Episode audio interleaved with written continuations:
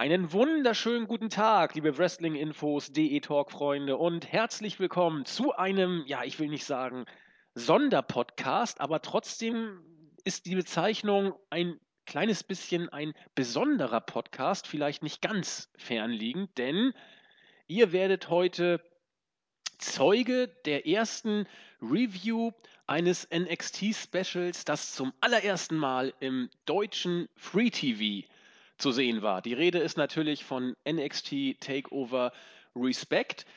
Eine Show, die durch die Bank weg positiv, stellenweise gar euphorisch gesehen wurde. Wir wollen heute über die Höhen und höchsten Höhen gewissermaßen sprechen, auch wenn es äh, die Show überhaupt zulässt, Raum von Kritik ähm, ansprechen und ja, mal gucken, was am Ende dabei rauskommt. Wir, das ist eine recht bekannte Zweierkombi, bestehend aus meiner Person und dem JME, den Jens. Mahlzeit. Ja, Jens, wie sieht's aus? Äh, wir nehmen die Show jetzt auf oder wir nehmen den Podcast jetzt auf. Äh, ich, ich, weiß, Sonntag ist es jetzt. Mal gucken, wann wir es bringen. Wir müssen es ja auch noch bearbeiten. Die Sonne geht hier bei mir langsam unter. Wie sieht's bei euch aus, Jens? Entspanntes Wochenende? Ach ja, bisher ganz schön, ja. Ähm, heute war auch relativ schön bei uns, oder schön bei uns. Vielleicht zum letzten Mal in diesem Jahr, also zumindest was so temperaturmäßig angeht. Äh, mittlerweile wird es kühl, aber alles bestens. Ja, herrlich. Das kann ich hier aus dem hohen Norden genauso behaupten. Die ganze Zeit über strahlender Sonnenschein, knackige Temperaturen, der Herbst ist da, aber genauso muss es eigentlich sein. Doch bevor wir euch jetzt hier mit irgendwelchen Herbstschwadronierungen dicht ballern, denke ich, machen wir gleich in Medias Res. NXT Respect gilt es heute zu reviewen. Eine Show, ich muss gestehen, äh, ich habe zum ersten Mal in, in, in epischer Breite diese NXT-Show mir angeguckt, habe auch zum ersten Mal diese NXT-Atmosphäre aufgesogen, darauf werden wir auch im Laufe der Matches dann nochmal oder werde ich nochmal zu sprechen kommen, je nachdem, wann es sich meines Erachtens anbietet. Aber bevor wir losgehen, können wir schon mal eingangs etwas zu, ja, zum, zum Gesamteindruck sagen, Jens. Die Show wurde von äh, insbesondere von Brian Alvarez und von Vinny in der Brian and Vinny Show nicht nur über den grünen Klee gelobt, sondern äh, geradezu euphorisch reviewed. Wie hast du sie gesehen? Äh, also im Grunde doch relativ ähnlich. Ähm, der einzige Unterschied ist, dass ich persönlich die, das letzte Special in Brooklyn noch einen Zacken besser fand. Aber jetzt mal von der Tatsache abgesehen, ähm, fand ich das tatsächlich so alles in allem eine der besten WWE-Shows in diesem Jahr. Und ich sage nicht NXT, sondern WWE. Denn mir fällt von den Pay-Per-Views, die wir dann dieses Jahr so gesehen haben, kaum eine bessere Show was den Gesamteindruck angeht und was auch ja generell alles angeht. Ähm, sowohl ähm, die Publikumsreaktionen, die natürlich ein bisschen anders sind als bei der großen, ähm, in einer großen Halle. Aber ja, als auch das gesamte Booking, alles drum und dran, fand ich das eine der besten Shows des Jahres, auch wenn ich den Booking noch ein bisschen besser fand, aus dem einfachen Grunde. Ähm, ja, erzähle ich dann noch was, warum ich den ein bisschen besser fand, aber unter anderem, weil es eben für mich da zwei ähm, Matches auf absolutem Weltklasse-Niveau gab. Diesmal war es für mich nur, nur ein Match, in Anführungsstrichen. Aber ich würde mich größtenteils dort äh, da schon anschließen und ich war tatsächlich verwundert und ich war eigentlich, das hat auch nichts mit Alvarez und Winnie zu tun, sondern egal wo man hört, egal wo man liest, ob das jetzt äh, Jim Ross ist oder ähm, ja, Mick Foley oder Schlag mich tot wäre, ähm, die waren alle begeistert von dieser Show und äh, deshalb hat es mich schon gewundert, dass es natürlich Leute gibt, die nicht begeistert sind. Jens, ich muss mal ganz kurz unterbrechen. Hast du die Nachhallunterdrückung noch an? Ähm, nein. Weil du wurdest im Laufe der, der Ausführung immer unverständlicher und das war letztens darin begründet, dass du die Nachhallunterdrückung anhattest. Okay. Ja, ja, und als ich, als ich die rausgemacht habe, habe ich dann angefangen zu halten, aber ich kann sie mal rausmachen. Mach mal bitte. Äh, Habe ich jetzt getan. Ja, sehr gut. Dann, machen, dann mach mal weiter, denn bis jetzt äh, heilst du zumindest bei mir nicht und wir hoffen, dass es auch so bleibt. Denn wichtig ist, dass du nicht, nicht unverständlicher wirst im Laufe deiner jetzt, Ausführung. Die Nachhalteunterdrückung haben wir das letzte Mal wieder reingemacht und jetzt wissen wir auch, warum wir die überhaupt wieder rausgemacht haben.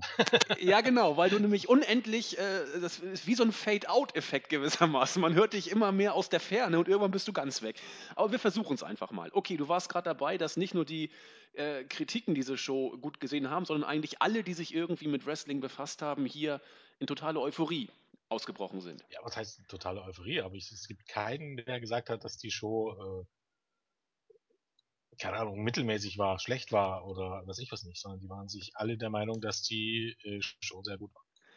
Ähm, in, in diese positive Berichterstattung, ähm, oder das ist falsch, ich, ich, schließe mich dieser positiven Berichterstattung an. Also es ist das erste NXT-Special, wie gesagt, das ich äh, in dieser epischen Breite gesehen habe. Und äh, was mein Eindruck war, er war jetzt nicht euphorisch, Dafür war eben, gut, wir sind aber auch noch offiziell in der Nachwuchsliga in Anführungszeichen. Dafür ist natürlich noch in, in bestimmten Situationen Luft nach oben möglich. Aber, und das ist bei mir hängen geblieben, ich habe nicht ein wirklich schwaches Match gesehen. Ähm, es, es gab, vielleicht äh, kann man über, über Tyler Breeze äh, gegen äh, den äh, ehemaligen Juha Nation kann man sagen, okay, da ist ein gewisser äh, Raum vielleicht noch nach oben, aber auch das Match war ja alles andere als, als eine schwache Performance. Äh, ich habe, da werde ich auch dann nachher noch darauf zu sprechen kommen, wenn es soweit ist, bestimmte kleinere Kritikpunkte, aber äh, durch die Bank weg habe auch ich diese Show richtig gut gesehen, ohne, ohne Zweifel. Und man hat auch, glaube ich, erkannt, was äh, vielen Fans bei NXT äh, so viel Freude bereitet. Ich habe ja auch äh, über Twitter, ich weiß nicht, warst du auch dabei? Also ich habe ein bisschen gechattet und da war noch ein anderer. Ich glaube, du warst bisschen, das. Ja, ja. ja, genau, das, das konntest nur du sein von den Kommentaren. Und äh, war schon spannend. Okay, dann halten wir erstmal fest. Äh, du fandest die Show fast, wenn nicht sogar eine der die beste Show des Jahres, wenn man Takeover Brooklyn noch dazu nimmt. So weit gehe ich nicht. Vielleicht bin ich da noch zu markig. Ich fand zum Beispiel Mania noch einen kleinen Tick besser und SummerSlam fast gleichwertig. Das ist aber Geschmackssache letzten Endes. Gehen wir doch einfach in die Card und führen anhand der einzelnen Matches aus, was wir besonders gut oder wo wir noch gewissen, ja, gewisse Luft nach oben sehen. Wollen wir so machen? Ja. Gehen wir rein. Äh, das Dark Match lassen wir einfach mal weg. Ich spreche es nur kurz an. Äh, Bull Dempsey hat gegen Sawyer Falten gewonnen. Ja, gibt es glaube ich nicht viel zu sagen. Bull Dempsey hat jetzt äh, nicht die größte Rolle in den Shows, aber immerhin durfte er hier mal antreten. Oder willst du noch zum Match ein bisschen mehr sagen? Ich, ich weiß nichts über das Match. Gut, ich nehme ich auch nicht. Hätte sein können, dass man es irgendwie auf, auf Bull Dempseys Entwicklung da irgendwelche Rückschlüsse noch ziehen könnte. Ich, ich, ich denke, wird man hier so weit nicht gehen können. Mal gucken, wie es für Dempsey weitergeht. Kommen wir doch lieber zum ersten Match auf der Card. Das Dusty Rhodes äh, Tag Team Classic Tournament stand ja äh, nicht nur im Zeichen dieser Show, sondern hat auch mit drei Matches äh, schon 60 Prozent der gesamten Card, nee, 50 Prozent der gesamten Card ausgemacht. In dem ersten Halbfinale mussten Finn Balor und Samoa Joe gegen die Mechanics antreten. Scott Dawson und Dash Wilder. Und sie haben gewonnen nach knapp neun Minuten, nach äh, dem Coup de Gras von Finn Balor, dem Finisher. Und ich, ich muss sagen, das Match fand ich von der ersten bis zur letzten Minute rundum gelungen. Also Finn Balor und, und Samoa Joe, jeder weiß, dass Finn Balor einer, oder jeder sollte wissen, dass Finn Balor einer der äh, charismatischsten Worker ist, äh, den die WWE hat. Ich hoffe, Vince weiß es auch. Samoa Joe hat mir in diesem Match auch unglaublich gut gefallen, sowohl von, nicht nur von seiner In-Ring-Performance, sondern auch von der Art und Weise, wie er äh, mit Balor oder Baylor, das wird ja mal so, mal so ausgesprochen, interagiert hat. Auch die, die Knieverletzung, äh, die Balor gesellt hat, äh, war wie ein roter Faden durch das Match oder hat sich wie ein roter Faden durch das Match gezogen. Und die äh, Mechanics habe ich in dieser Form ich bin ja nicht der größte NXT-Gucker, zum ersten Mal auch ganz bewusst wahrgenommen und dachte, als ich die gesehen habe, wow, ein Tech-Team der alten Schule, so wie man sich vorstellt. Also auch ein Tech-Team, das den Namen Tech-Team auch äh, verdient. Äh, hat super geklappt, auch wie sie das Bein von Balor bearbeitet haben. Wrestlerisch gab es da nichts zu meckern. Ich fand es durch und durch gelungen. Ähm, ich sag mal so, das Match war, war so, so basic in dem Moment, dass, äh, oder in der Position, dass es dann am Ende einfach fast nur gut werden konnte. Also das, man, man muss also einfach so sehen. Die waren nicht da, äh, um die Show zu stehlen, sondern die waren da, um das erste Match des Abends, was ja auch noch ein Turniermatch war, ähm, zu zeigen und haben das wunderbar gemacht. Also, Entschuldigung. die Mechanics sind halt, ich weiß nicht, das ist wirklich so das typische 80er Jahre Heel-Team. Ja. Oder 90er Jahre Heel-Team. Ähm, die, die sehen nicht besonders aus. nee. Die, die sind nicht besonders spektakulär.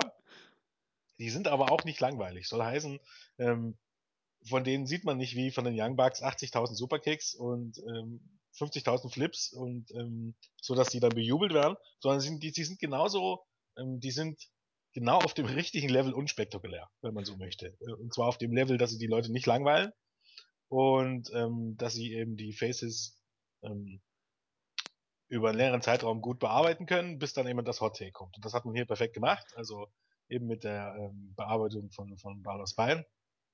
Und dann kam das Back von, äh, Comeback von Samoa Joe, was äh, richtig gut ankam und dann war das Match auch schon so gut zu Ende. Interessant war eben, wenn man so möchte, ist ja die Frage, wer, ob jetzt Finn Balor oder Samoa Joe irgendwann Heel turn. Und es sieht tatsächlich dann ähm, durchaus nach Balor aus, also wenn, wenn man so möchte, weil auch hier wieder, man, man sieht immer so, so kleine Andeutungen. Ähm, es, manchmal geht es Richtung Samoa Joe, manchmal geht es in Balor und hier war es einfach so, ja, keine Ahnung, äh, Balor wollte unbedingt, dass er noch eingewechselt wurde, obwohl ja. er schon verletzt war. Ähm, ja, lange Rede, kurzer Sinn. Das ist jetzt kein Must-See-Match gewesen oder so, sondern es, es passte einfach ähm, ähm, rundrum in diese, ähm, in diese Atmosphäre. Und, und Finn Balor auch ohne Facepaint ähm, strahlt er immer noch jede Menge aus, also gerade in Lederjacke und Co. Und ich glaube einfach, ähm, dass natürlich spricht Roman Reigns im Main-Roster einen, ordentlichen Teil der Frauen und Mädchen an, aber ich bin mir relativ sicher, dass ähm, das gleiche auf Bala, vielleicht auf Frauen und Mädchen, die einen anderen Geschmack haben, wie, äh, wie die, die auf Range stehen, aber ich glaube, das wird, das sollte super funktionieren, weil ähm, das ist alles in allem schon eine ziemlich gute, äh, coole Sache. Ja, der, der sieht einfach schweinegeil aus. Also mit, mit seinem Blick.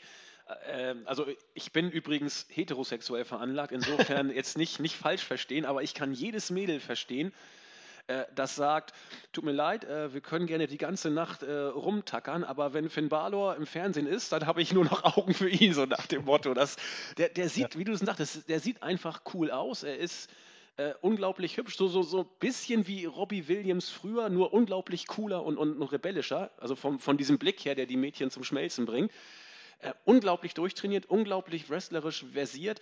Das Einzige, was Finn Balor ein bisschen zum Problem werden könnte, äh, Größe und Statur. Wir alle wissen, wie Vince tickt.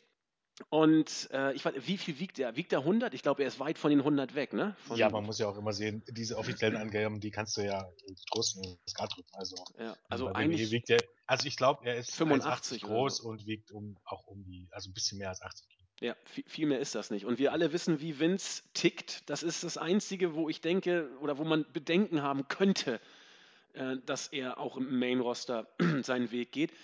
Äh, ansonsten gibt es da keine Argumente, die in irgendeiner Weise dagegen sprechen. Das ist halt vielleicht auch ein bisschen interessant und ähm, ähm, das ist halt auch, das kriegen ja hier viele nicht mit, aber ähm, sind halt so, so gesandte Gespräche, also eben gerade auch Melzer und Alvarez und so sind der Meinung, dass ähm, die Leute im Main-Roster am Ende des Tages auch einfach nicht checken, warum Leute over sind, warum Leute bei NXT over sind. Das trifft auf Barler möglicherweise genauso zu wie auf Daniel Bryan oder eben Bailey. Ähm, dass die eben doch ein bisschen out of touch sind. Und ähm, Triple H hat ja auch über die Woche so einen Satz gelassen von wegen, WWE ist wie Popmusik und soll alle ansprechen und NXT äh, ist wie Rockmusik oder Hip-Hop, die sollen nur Sparten ansprechen und ich glaube, das ist auch ein bisschen am Punkt vorbei. Ja. Weil, weil Fakt ist, vieles, was im Main Ross passiert, spricht überhaupt gar niemanden an. so heißen, also so richtig gecheckt hat's dann Triple H dann auch noch nicht, äh, was, was der eigentliche Punkt ist. Ähm, und dass es nicht auf Größe ankommt, ähm, da gibt es genügend Beispiele dafür. Durchaus. Nicht so gemeint, aber okay. Ähm, ja. Es kommt nicht auf Größe an, sondern auf die Technik. Das kann man auch. Genau, benutzen. wie man es benutzt. Genau, ja, seine genau. Skills. Genau. Vollkommen mm, richtig. Mm, das hat Lord Helmchen, glaube ich, auch schon gesagt, damals bei Spaceballs. Es kommt nicht auf die Größe an, darauf, sondern darauf an, wie du ihn benutzt, irgendwie mit dem Ring. Aber ich schweife ab. Ja, ähm, auf jeden Fall, ja, dass es ähm, viele dann nicht checken, was, was, was was overkommt am Ende des Tages und ähm, dass es dann viel darum geht, was die Offiziellen, insbesondere Vince denkt, was gut ist und das dann auch durchsetzt. Und, und das ist der große Unterschied zwischen NXT und, ähm, und ähm, Main Roster. Ich glaube, Alvarez hat das irgendwo erklärt, dass bei NXT Triple H macht das so, wenn was overkommt, wie zum Beispiel bei Blue Pants, dann zieht er das durch.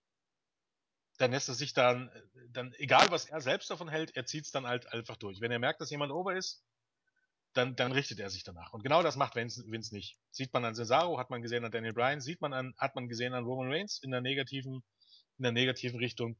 Äh, Vince McMahon macht das, was er für richtig hält. Und ähm, ja, nicht das, was, was, ähm, und das ist nicht zwangsläufig das, was die Zuschauer ähm, sehen wollen.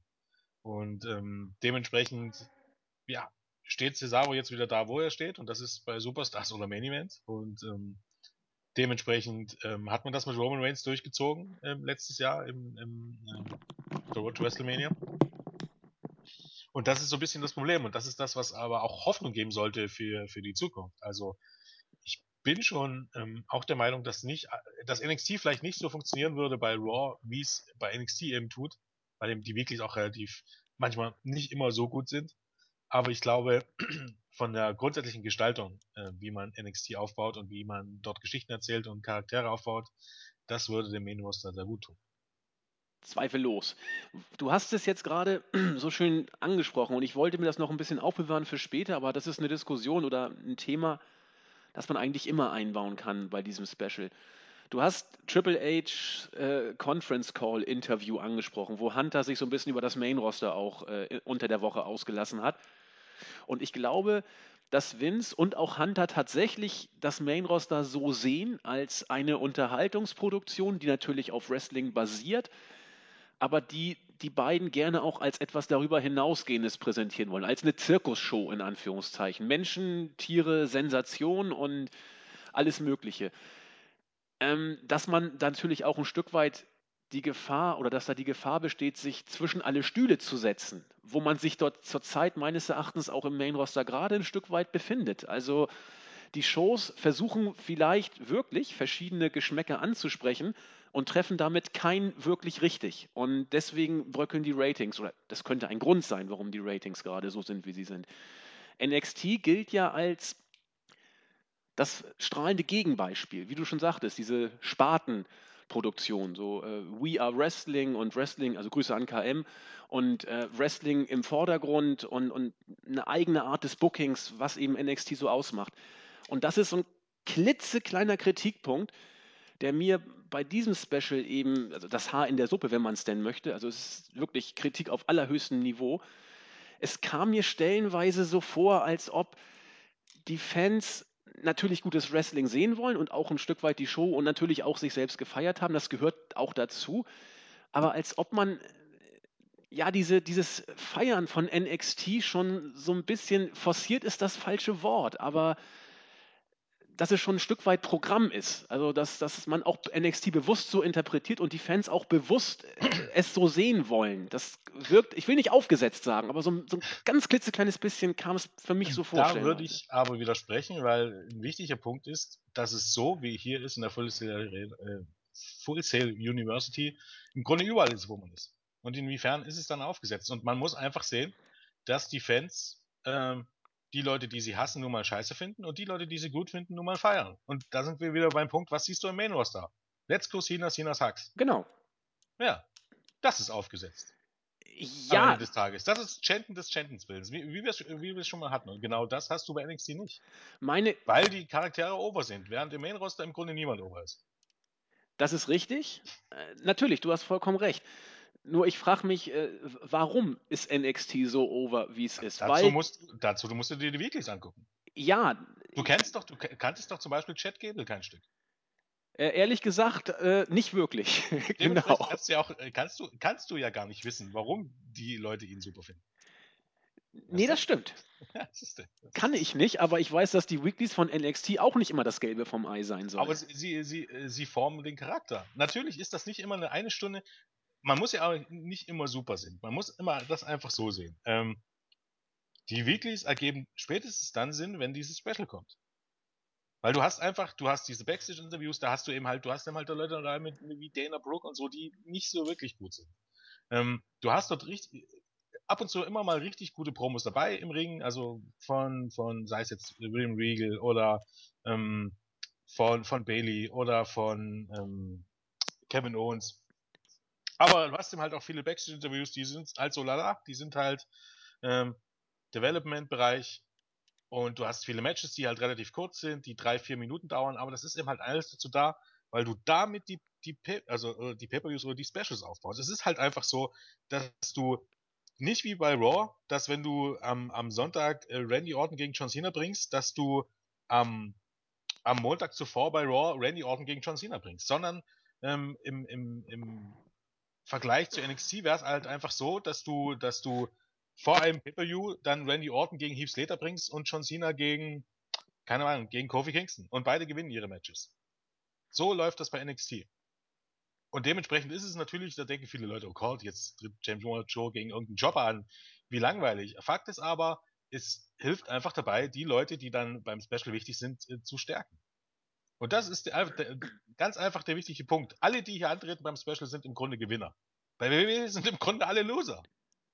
Und das ist, so einfach ist es halt einfach. Also bei dem Punkt gehe ich auch mit. Also das ist, das, dass man Weeklies so aufbauen kann, vielleicht sogar soll oder gar muss, da müssen wir gar nicht groß drüber sprechen. Denn wenn bei NXT irgendwas toll ist, dann die Art und Weise, wie über die Weeklies äh, zu den Special Events hingeführt wird, aufbautechnisch und Storyline-technisch. 100 Pro. Und es ist auch alle, es ist auch vieles super bei NXT. Was ich meinte, ist äh, so ein bisschen, es geht eher in den unterschwelligen Bereich. NXT hat sich etabliert als, als in den letzten Monaten als eine Marke, die äh, im Wrestling als etwas, äh, ja, ich will nicht sagen, als was Besonderes äh, gesehen wird, aber zumindest äh, als Produkt von WWE, fast als die Anti-WWE. Alles, was im Main Roster scheiße ist, ist bei NXT gut. Das, dieser Status, äh, hat, diesen Status hat sich die Liga erarbeitet, auch zu Recht. Hunter wird ganz sicher ein großes Wörtchen da mitgeredet haben und einen Anteil daran haben, dass das so ist. Ähm, was ich meine, dass einige vielleicht dann der Versuchung ähm, erliegen, alles, was bei NXT ist, als was ganz Besonderes zu sehen. Und dieses Special Event war große Klasse. Ähm, aber was ich meinte, vielleicht, dass einige Leute auch sagen, ja, auch Tyler Breeze äh, gegen Johan Nation, äh, fünf Sterne. Das war es sicherlich nicht. Ja, aber ich glaube, das ist ein bisschen übertrieben. Nein, ich. ich es ist einfach, natürlich. einfach so, dass bei NXT äh, die Sachen, die nicht so gut sind, die kann man locker hin, drüber hinwegsehen. Zweifellos. Während es im Main Roster ist es genau andersrum. Die Wochen, die, äh, die Sachen, die gut sind, da kann man dro äh, locker drüber hinwegsehen. Also es ist wirklich, das ist die eigentliche Ironie, weil eben wenig gut ist.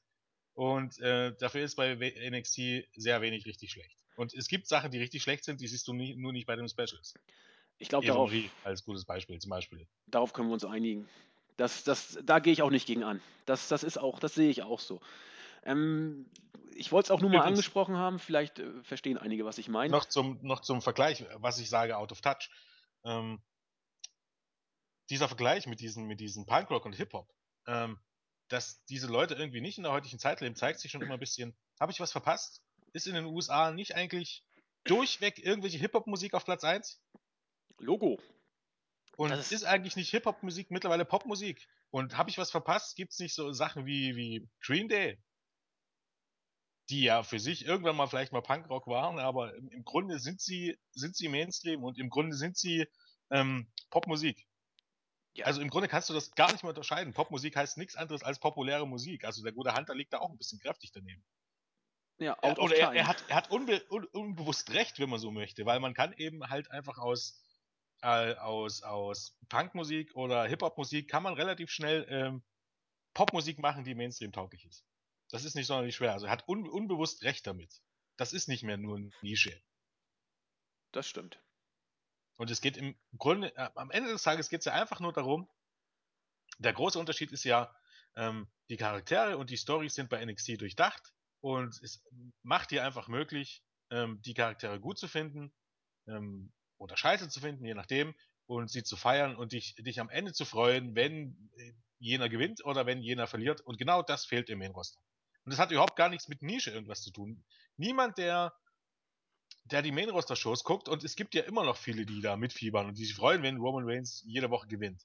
Äh, aber es könnte noch wesentlich mehr sein, weil im Moment ist das, sind das zumindest nicht alle, und man sieht es ja, wie gesagt, auch an den Zuschauerzahlen und so. Ähm, wenn dir irgendwann was egal wird, dann, ähm, dann ist das nicht sonderlich gut.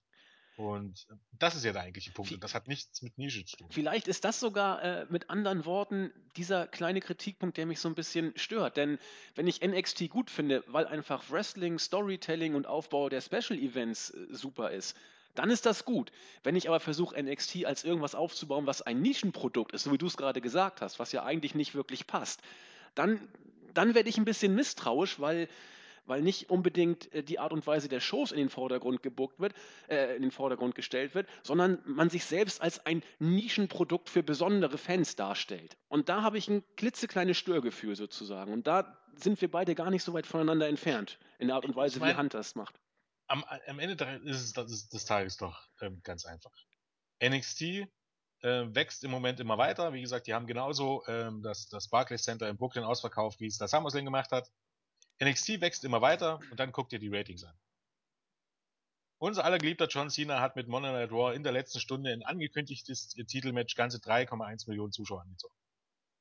Zu leisten, äh, das, was man mit Raw zusammenschustert, ähm, egal ob da jetzt ein Brock Lesnar oder ein Undertaker auftritt, ist steil auf dem Werk nach unten, während NXT auf dem Weg nach oben ist.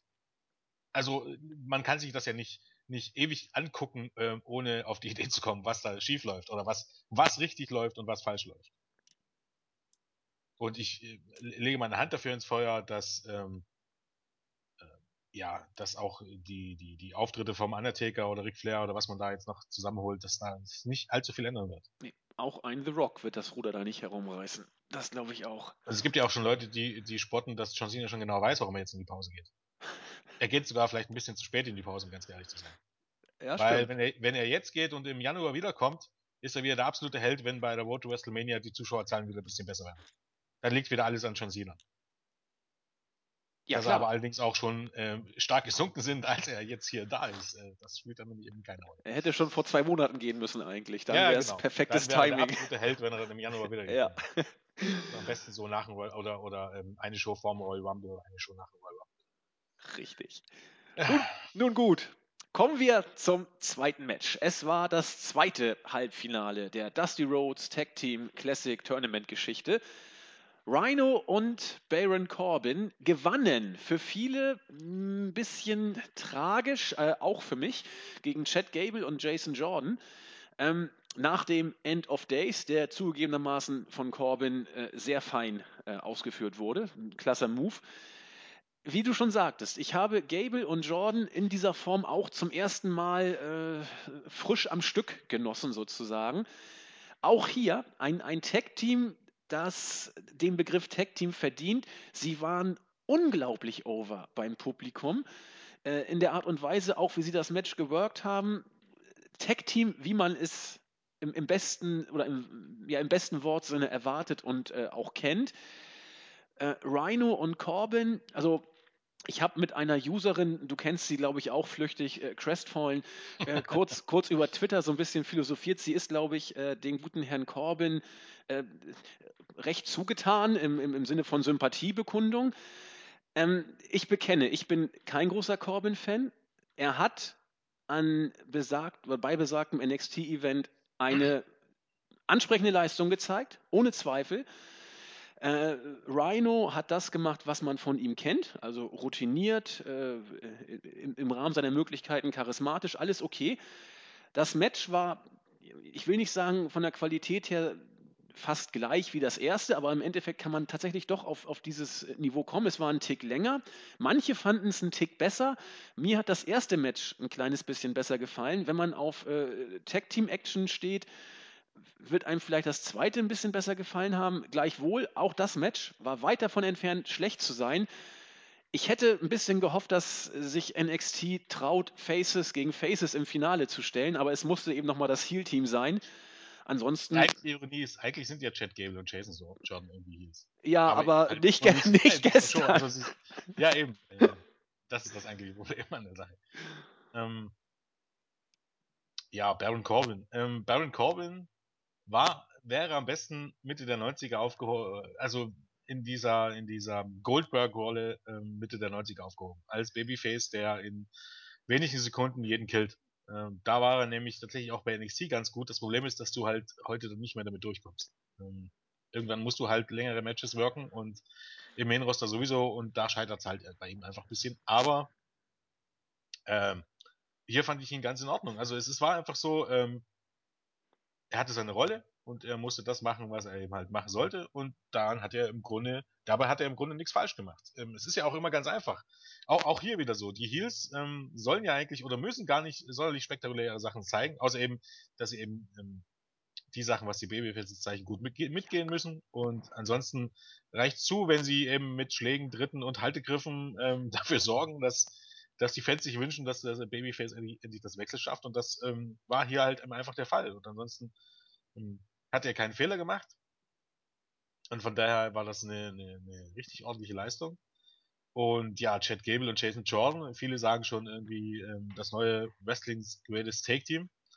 Wobei ich finde, man tut ihnen da ein bisschen Unrecht, weil das Problem ist bei, bei gerade bei Haas und Benjamin, die waren jetzt von der Ausstrahlung her und so eben auch nicht so, ja.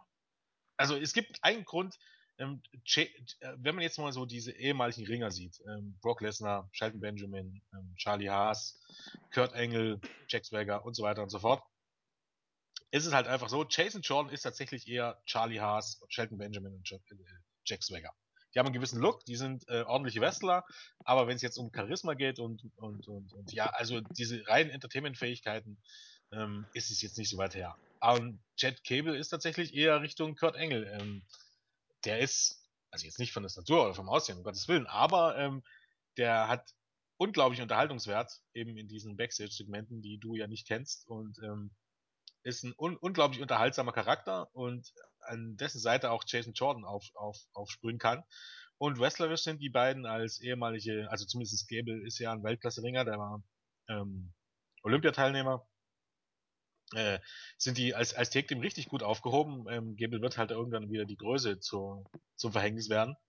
Ähm, der ist, glaube auch nur knapp über 1,70. Ähm, und er erinnert mich, also spätestens bei, bei der, bei der Case Fury, also diesen, diesen, ähm, diesen, ähm, ja, diesen Rolling German Suplex gegen Baron Corbin, äh, hat er mich so unglaublich stark an Dalton Castle erinnert von Arrow der ähm, auch so die Größe hat, auch so aussieht und auch, ähm, keine Ahnung, wesentlich größere Wrestler mit so einem Deadlift German Suplex ähm, durch die Gegend wirft. Also die beiden als Team sind wirklich schon, schon großartig, e-, egal ob im Ring oder in diesen Backstage-Segmenten.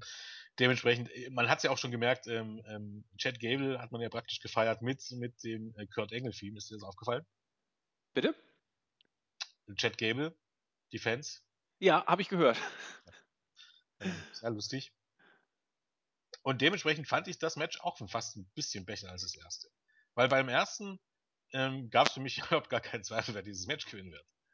Das ist einfach kein Grund. Und hier hätte, oder, oder was heißt, ähm, ich habe gehofft, dass Baylor und Samoa Joe äh, das Match gewinnen und ich wusste, dass Baylor und Samoa Joe das Match gewinnen. Und hier war es einfach so, ähm, ich habe gewusst, dass ähm, Gable und, und Jordan, habe gehofft, dass Gable und Jordan gewinnen. Ähm, habe es aber nicht wirklich geglaubt, aber habe durchaus Chancen eingerechnet und ähm, dementsprechend war es eben halt auch für mich einfach ein bisschen spannender in dem Sinne. Ja, also ob welches Match man jetzt im Endeffekt vorne sieht, äh, klasse waren sie beide, kann man glaube ich sagen. Irgendwo zwischen, zwischen drei, dreieinhalb, in dem Bereich wird man sie ansiedeln können. Schöne Sache. Also, das war ein guter Kick-Off für, für die Show. Das fand auch Kevin Nash, der im Publikum sich Übrigens, hat blicken lassen. Jens? Ja, der, der sitzt, glaube ich, auch mittlerweile bei jeder Show dort. ja. Ähm, auch äh, Chad Gable und Jason Jordan. Ich glaube nicht, wenn man die jetzt ins Main Roster holt, würden die gnadenlos untergehen. Glaubst du nicht oder du glaubst, sie würden? Äh, Glaube ich. Ja, Man, muss man, man würde es einfach nicht verstehen. Ja, Jobber würden sie werden Ja, Zweifel. man, man müsste, man müsste mit, mit viel Glück würden, würd, würde man es checken und es würde so, so enden wie New Day, also dass die dann irgendwie dann doch, doch overkommen irgendwie. Weil man kann das schon ganz gut vergleichen. Ich, die steckt man ja auch in Backstage-Segmente, aber ich befürchte, man würde die einfach ins Main Roster schicken, dort würden die Matches zeigen und die Fans, also der Großteil der Fans, die eben nicht NXT schauen, das sind nun mal ähm, oder viele schauen nun mal nicht NXT, würden die nicht kennen und dementsprechend auch nicht verstehen, was nur an dem besonders sein sollte und dann würden die untergehen. So wie es äh, bei sehr, sehr vielen NXT-Leuten war, so wie es auch bei den Damen war, im Grunde, wenn man so diese Divas Revolution. Die haben einfach nicht gecheckt, warum Sasha Banks und Co. Ähm, so großartig sind und so gefeiert sind und haben nicht die Chance bekommen, das zu erkennen, wenn sie nicht NXT geguckt haben. Und daran scheitert es einfach. Und daran wird es auch weiterhin scheitern.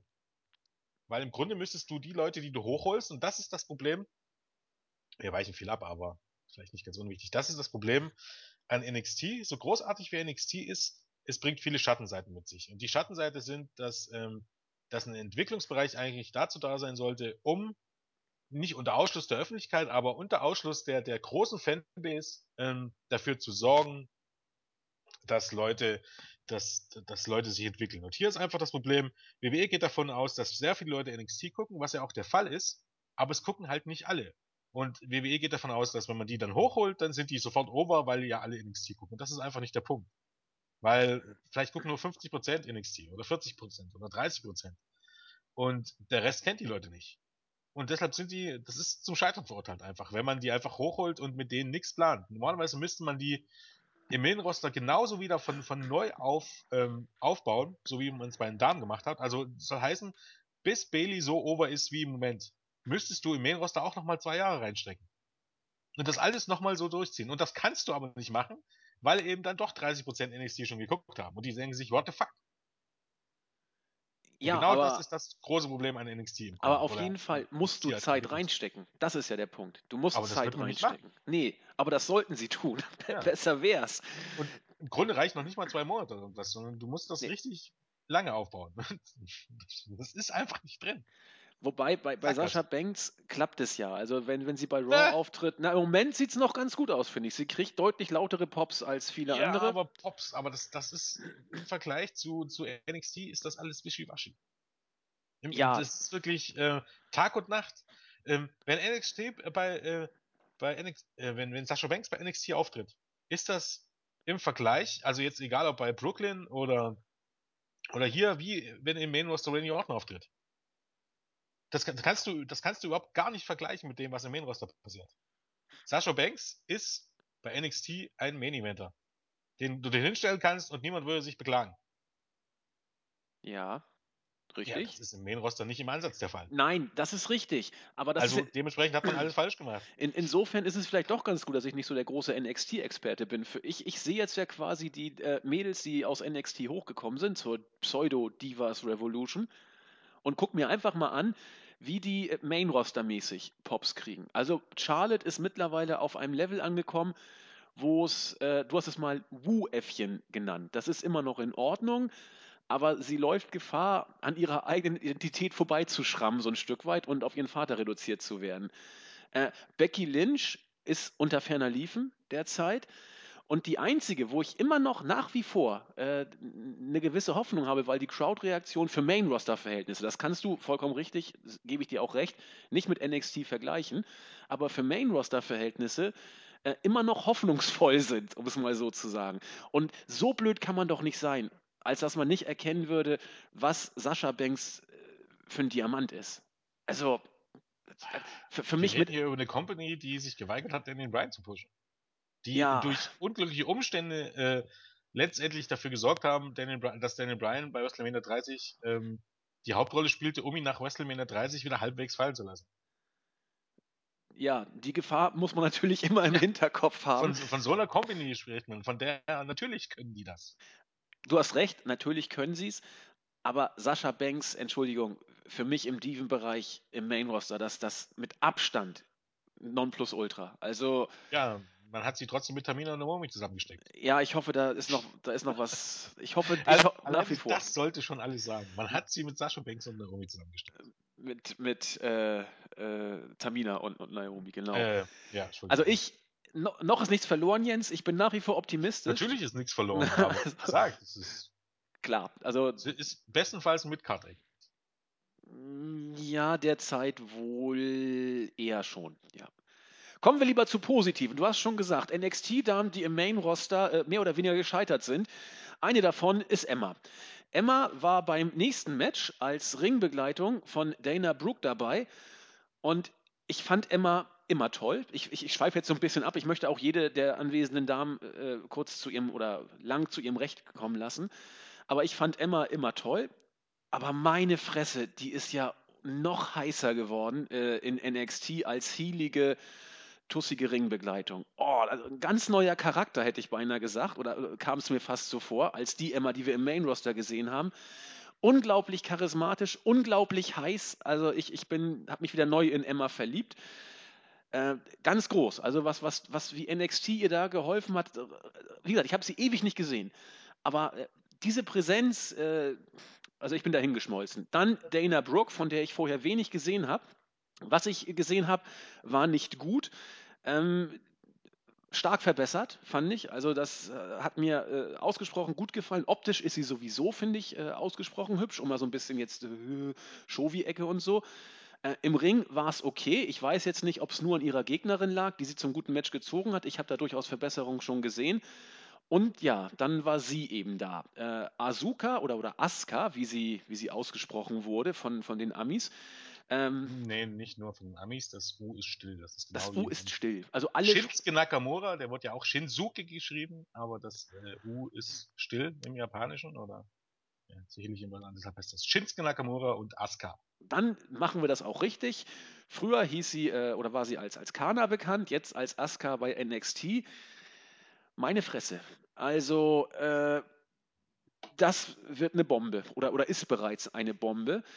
Ähm, charismatisch, wrestlerisch visiert, für mich ein klein Tick zu sehr äh, auf, auf äh, Interaktion mit dem Publikum äh, gewollt und eingestellt. Das sind aber, wie gesagt, kleinste, wenn überhaupt kleinste Mängel. Ansonsten eine Charisma- und Technikbombe allererster Güte. Äh, auf, auf ihre Art und Weise auch unglaublich hübsch und äh, heiß. Also, man, man muss wohl sagen, eine äh, der, der, der Top-Stars, äh, die, die NXT im Diven-Bereich oder im Damenbereich, sag ich mal lieber, abgreifen konnte. Das Match war mit, sechs, mit fünfeinhalb Minuten relativ kurz, aber trotzdem ausgesprochen gut und dennoch, äh, sag ich mal, hat es vielleicht nur angedeutet, was wir hier äh, mit, mit Asuka für einen absoluten Diamanten bei NXT haben. Wer sie noch von vorher kennt, weiß, was man da hat. Aber NXT hat hier wieder einen ganz großen Fisch, also körperlich nicht, aber von den Wrestling-Skills einen absoluten Star an Land gezogen, oder? Ähm, geht man davon aus, also ich, Asuka soll eben halt jetzt auch davon hel äh, dabei helfen, die anderen Workerinnen, die wir noch hatten, ein bisschen besser zu machen äh, oder besser zu machen, eben wie eben jetzt eine Dana Brooke oder also eine Eva Marie, wer weiß es schon, auf jeden Fall auch sicherlich die Nia Jax, auf die wir ja dann gleich vielleicht nur kurz zu sprechen kommen.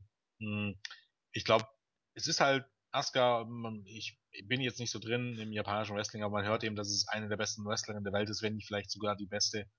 Ähm, und ähm, die wird NXT sicherlich helfen. Und die ist eigentlich im Grunde wahrscheinlich besser als jede Frau, die bei, bei WWE unter Vertrag hat, egal ob jetzt ähm, Sasha Banks oder Bailey, bei allem Respekt. Ähm, wird es wahrscheinlich nie ins Main Roster schaffen, was ja auch erstaunlich ist, aber es ist nun mal so, wie es ist. Vielleicht doch gar nicht so schlecht, um ehrlich zu sein. Und ähm, im Vergleich zu dem, was Dana Brooke sonst so zeigt, also Dana Brooke, die, weiß nicht, die ist vielleicht ein Jahr Wrestlerin oder so. Also damit meine ich, die wurde vor ein bisschen mehr als ein Jahr verpflichtet und, und trainiert auch nicht so wahnsinnig lange. Also für, für, für diesen Umstand ist sie, ist sie nicht schlecht oder ist sie relativ gut. Das ist ähnlich, so eine ähnliche ähm, Entwicklung wie bei Charlotte, die war ja, ist ja auch gerade mal jetzt mittlerweile zwei oder drei Jahre in diesem Geschäft. Ähm, von daher ist sie gut, aber was ähm, Asuka hier aus ihr rausgeholt hat in diesen fünfeinhalb Minuten, war wirklich sehr, sehr erstaunlich, weil ähm, ja, Dana Brooke musste im Grunde nur, nur ähm, das tun, was Asuka vorgab und das hat dann auch ganz gut funktioniert und das hat super funktioniert für die fünfeinhalb Minuten. Ähm, die fünfeinhalb Minuten waren perfekt, die waren dazu da, um, um Asuka vorzustellen, ähm, die, die hier wirklich, wirklich ähm, rüberkam wie ein ganz großer Star und ähm, da wünscht man sich tatsächlich, dass Sasha Banks und, und ja, Page und Co. auch alle noch. Ähm, mittlerweile bin ich ja fast der Überzeugung, dass man alle die, die Damen, die man unbedingt gepusht haben will, also Eva Marie und keine Ahnung, wie, wie sie alle heißen, ähm, Cameron und so, die soll man alle ins Main Roster schicken und alle, die wresteln können, soll man zu NXT schicken. Da wäre ich ganz froh drüber. Dann könnte ich nämlich äh, im Main Roster immer gleich alles vorspulen, weil für mich eh alles komplett, also einfach Page und ähm, Sasha Banks, Charlotte, äh, Becky Lynch und, und Natalia runterschicken und der Rest soll doch im Main Roster machen, was sie wollen. Da kann ich immer in Ruhe vorspulen. Ähm, das wäre mir ganz lieb irgendwie. ähm, ja, Asuka, vom, vom Entrance an ähm, fand ich das eben halt perfekt. Also auch, auch den Theme-Song äh, passend gewählt für mich. Ähm, generell äh, das mit ihrer Maske. Ähm, kleine Japaner, äh, japanische Frauen kommen im, in der heutigen Zeit eh immer schön gruselig rüber. Ist fast so wie Clowns. Ich glaube, so habe ich es zu, zu vorhin gesagt am, am Freitag. Äh, kleine japanische Wrestling sind fast wie Clowns. Äh, von denen kann man immer gut Angst haben. Ähm, ähm, Asuka in dieser Rolle auch wirklich äh, absolut super, auch wie sie nach dem Match dann Emma eingeschüchtert hat und Emma dann weggeguckt hat. auch sehr lustig. Ähm, ja, hat mir äh, wirklich, wirklich bis zu diesem Punkt wahrscheinlich sogar am meisten ähm, gefallen bei dieser Show, muss ich sagen. Also mal von vorn bis hin. Kann ich, kann ich auch so stehen lassen. Gut, du hast es schon angesprochen. Äh, Asuka hat sich dann mit meiner Traum-Emma noch so ein bisschen so Stare-Down-mäßig auseinandergesetzt und Emma äh, reagierte eingeschüchtert. Ja, äh, Mediziner haben sich dann um, um Finn Balor gekümmert. Äh, Samoa Joe heldenhaft neben seinem Freund. Und äh, Nia Jax kommt. Jens, erzähl uns doch mal was äh, über die nächste große Diven-Einkauf. Groß, groß, ähm, stimmt wahrscheinlich. Ähm, ja, Nia Jax ist die eine Cousine von Rock.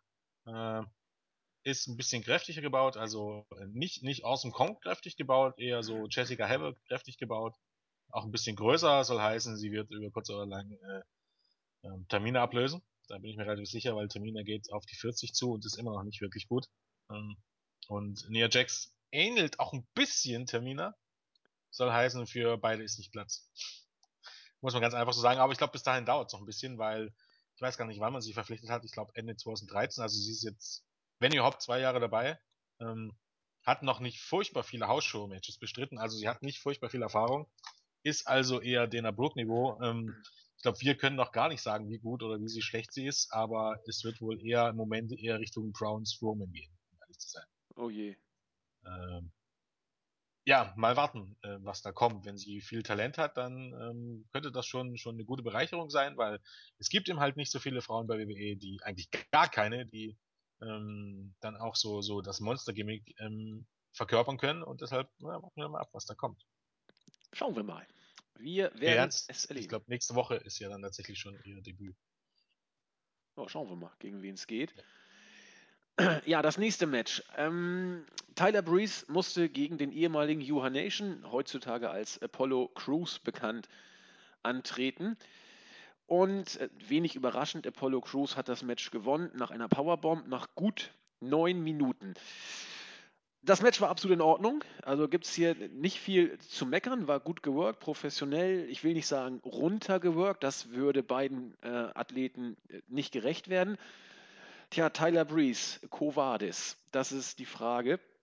Äh, jeder wusste im Vorfeld, dass Tyler Breeze dieses Match ganz sicherlich nicht gewinnen würde, denn es war eben äh, das, das Special, was das Special Event? Nee, ich glaube, er war bei Brooklyn auch schon dabei. Ähm, Apollo Crews, meine ich, ne?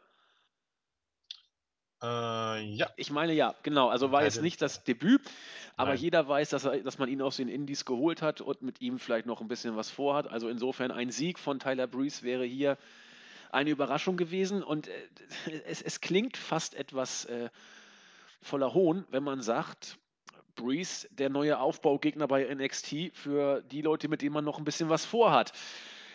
Das Main Roster, der Main Roster Aufstieg von Breeze soll angeblich nicht mehr weit weg sein. Manche munkeln sogar vielleicht noch in diesem Jahr. Ob das noch passiert, wird man sehen.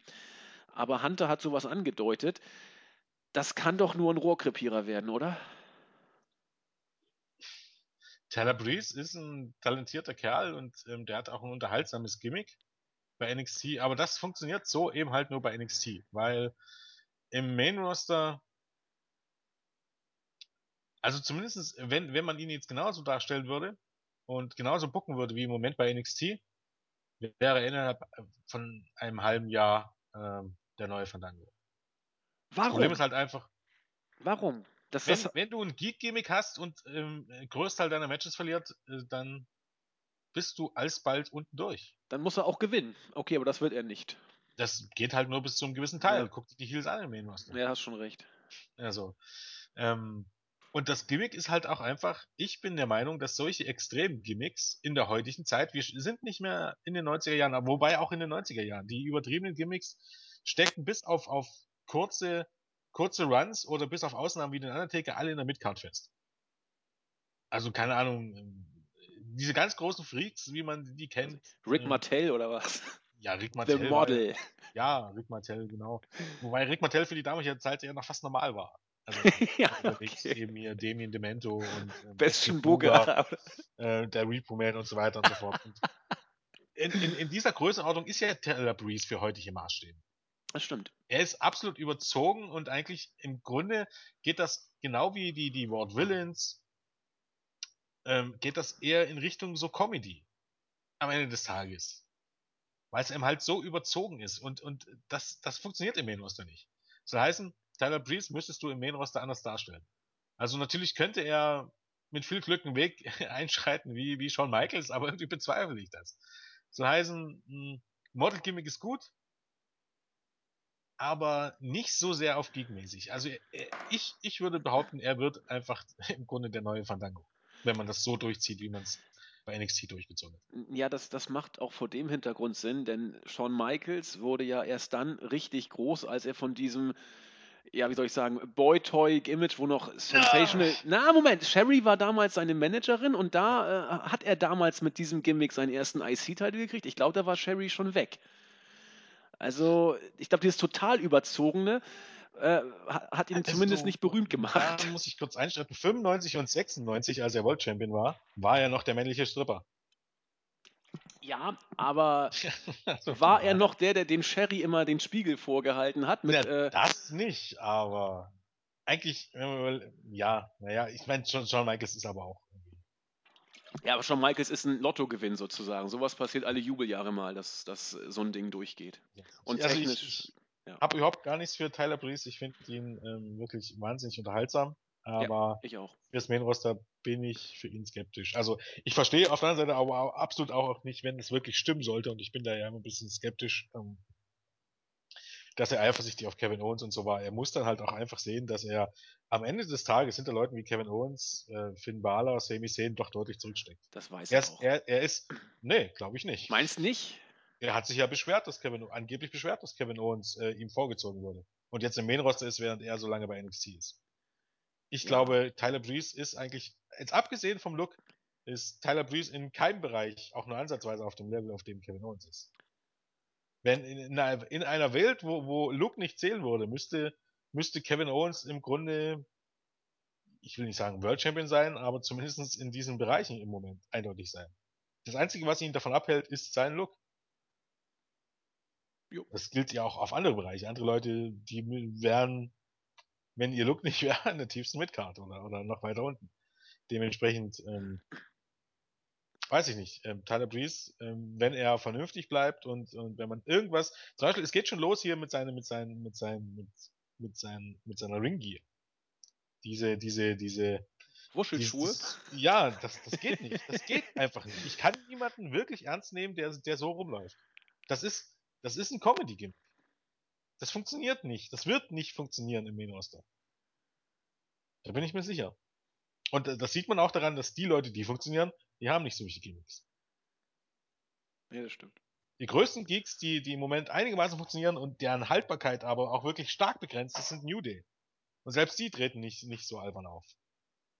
Also von Klamotten und von ja. übertriebenen Gimmicks, sondern die sind in ihren, in ihren Charakteren übertrieben, aber nicht unbedingt in, in ihrem, ja doch in ihren Posen. Die. Klamotten wie sind auch schon ziemlich scheiße. Ja, das, das hat aber wie gesagt eine gewisse Haltbarkeit. Ich glaube nicht, dass wir in einem Jahr noch von den, von den Upper-Mid-Kadern äh, New Day reden.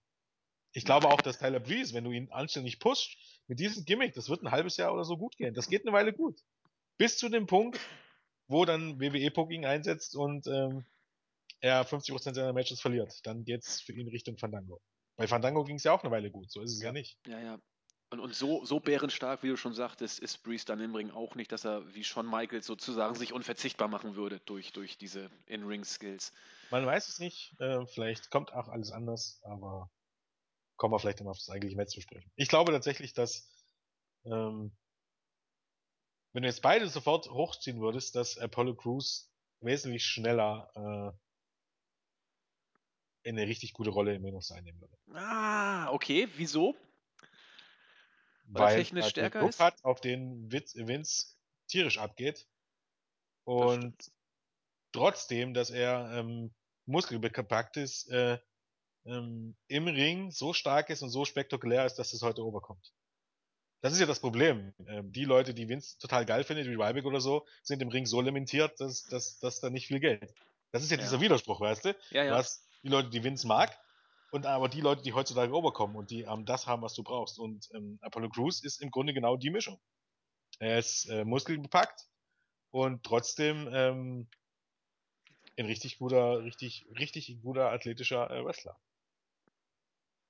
Ja, das sehe ich auch so. Ich weiß nicht, inwiefern das, beim Charisma bin ich mir noch nicht so ganz schlüssig. Bei Charisma hat er schon. Ne? Äh, Mike ist so eine Sache, aber ja, ich sag ja nicht, dass du den jetzt unbedingt sofort zum World Champion machen müsstest, aber ich glaube, ähm, vieles ist auch äh, am Mikrofon gehört auch ein bisschen Fingerspitz. Also äh, gib ihm, gib ihm dumme, geskriptete Sachen und er wird natürlich äh, grandios scheitern. Weißt du? Das ja. hängt auch ein bisschen davon ab.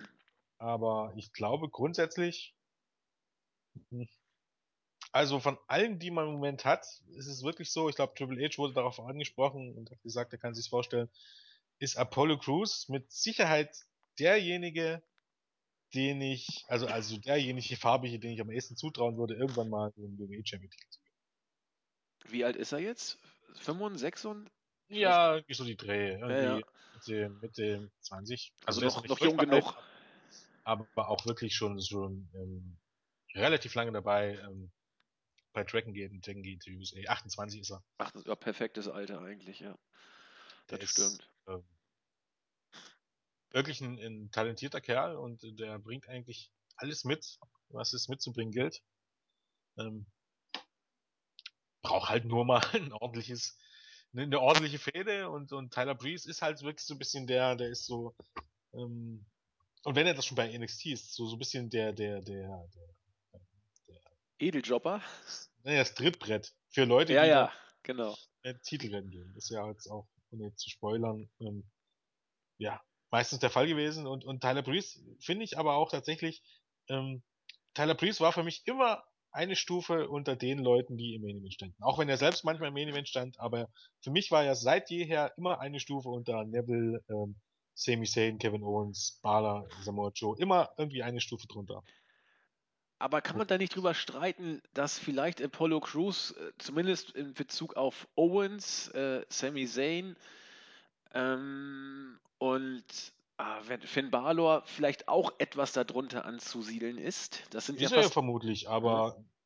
bei NXT wird man ihn nicht so darstellen, weil er eben dann doch genau diesen Look mitbringt. Also ich glaube, der ist 1,85 oder noch größer durch, der ist muskelbepackt, der ist 120 Kilogramm schwer und trotzdem hat er genau die Athletik und die Fähigkeiten ähm, eines 1,70 Meter großen Indie-Wrestlers. Und ja. genau das wird jetzt dazu führen, dass er insgesamt, also wenn man jetzt so seine Star Power nimmt, dann ist er sicherlich nicht so ein Zugpferd wie Samoa Joe oder Kevin Owens oder, ähm, oder Balor oder Sami Zayn, aber bei NXT wird er trotzdem so gepusht, weil er eben von der Optik oder von seinen Fähigkeiten noch mehr mitbringt, das, was WWE fordert, als die anderen. Und was da auch noch zukommt, äh, Neville ist hochgegangen, Owens ist hochgegangen, Zane ist verletzt. Äh, Apollo Crews ist eigentlich derjenige oder einer von denen, der dazu auserkoren war, auch diese Lücke zu schließen, letzten Endes. Also ja. um die reinzufüllen. Deswegen wird man mit ihm durchaus andere Pläne haben, als zum Beispiel vielleicht mit einem Tyler Breeze. Das wird man wohl so sehen müssen. Gut, damit würde ich sagen, sind wir hier bei dem Match durch. Oder ich, ich meinte schon, es, es, war absolut in Ordnung. Es war jetzt absolut kein Show, Showstealer. Ja, ganz die waren irgendwie auch ein bisschen so am toten Punkt in der Show. Ja. Die waren nun schon ähm, eine Stunde oder so war vorbei, drei Matches, wo die Fans gut abgegangen sind und hier wurde es dann halt ein bisschen ruhiger. Aber jetzt das Match äh, an sich selber war jetzt äh, auch nicht schlecht. Genau. So habe ich es auch gesehen. Dann, äh, ja, wurde gezeigt, dass Itami im Publikum saß mit Funaki. Äh, ja, Itami, wie soll ich sagen, also freudestrahlend sieht anders Kamera aus. Gestört. Bitte? in die Kamera gestiert. In die, genau, in die Kamera gestiert. Schon, schon fast, es war, war schon fast unangenehm, so wie er gestiert hat. In der Tat. Das, äh, also Also, er wirkte nicht, schnipsen. nicht tiefenentspannt, der Mann, oder, oder viel zu tiefenentspannt, man weiß es nicht. Ja, Bailey hat sich auf ihren Main-Event vorbereitet, aber bevor es soweit war, gab es dann ja noch das Finale des äh, Tag Team Tournaments. Finn Balor und Samoa Joe mussten eben gegen Baron Corbin und Rhino ran. Und äh, als die dieses Finale stand, war für mich eigentlich klar, entweder es gibt jetzt äh, den Split der beiden äh, Superstars in Anführungszeichen oder äh, sie würden das Turnier gewinnen. Und letzteres ist auch geschehen. Das Match war wieder gut, zweifellos. Man hat aber schon gemerkt, dass äh, beide Teams vorher schon ein Match in den Knochen hatten.